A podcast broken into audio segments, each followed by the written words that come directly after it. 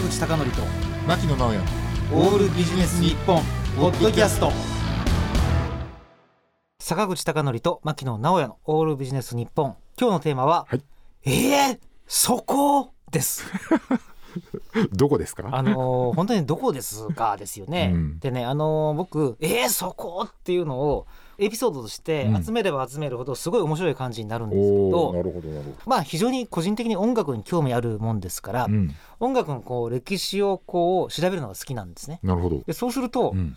今本当にねすげえなと思うのは、うん、あのアーティスト名とかバンド名をスマホに入力するだけで、Apple Music とか Spotify とか Amazon Music ですぐ聴くことができますよね。確か。に。で、うん私ねあの意外にうるさい音楽とともに、うん。まあ、ジャズとかクラシックにも興味があるんですけど、うん。1920年代にあのスイートジャズっていうすごいピアノのね優しい音色とうん、すごい綺麗なねうん。あのお姉様たちの歌声の音楽がこう流行した時があったんですね。ねこれね、えー面白いなと思ってうん。見てたんですね。うん、でいろいろねこう調べるとなんでこんな時にね突然スイートジャズってのが流行ったのかなって思ったんですよ。うんうん。意外なことに、はい。ラジオで流すでしょ、うん。その時にバスドラムって言って、うん。あのまあドラムの足のキックうんうんうん。ドンドンドンってやつをうん。あまりにも使っちゃうとうん。真空管が割れちゃったんですってその当時。あなるほど。だからラジオで流すんだったらうん。それらを使わない。優しい音楽が必要だったと。へえだからえー、そこって思った。本当ですねそうなんだ。そこって。うんうんあだからてっきりね、うん。なんか例えば1920年代。うん。まあ第一次世界大戦の絡みで言うと、うん。あなんかあーなんか時代風潮としてそういうの求めてたのかとかほら評論家とか批評家とかね、ちょうどね、うん。こう世界恐慌に向かっていくところですもんね。そうそうそうそうおっしゃる通り。うんうんだそういうこと言いたがるじゃないですか、うんうんうん。でも事実は えー、そこだった。真空管と。そこなの？ってね、うん。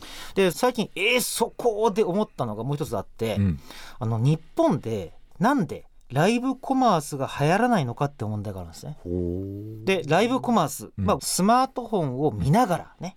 で見ている先には例えば、まあ、女の人とか、うん。まあ、男の人、まあ、身振り手振りを交えながら動画でリアルタイムで商品を紹介して、うんうんうん。すごいこの商品いいですよっていう利点を語りながら売るっていうのが、んん中国ではめちゃくちゃこれ流行ってるんですね。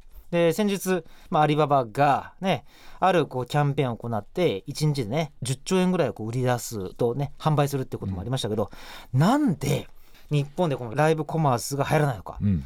いろんなこと言われてましたね。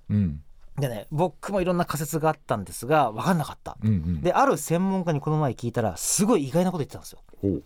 日本はうん。電車で話せないからって言うんですよ。これは俺ちょっと衝撃を受けて、うんうんうんうん。要するに中国とかだったら、うん。あの電車乗ってる暇な時に、うん。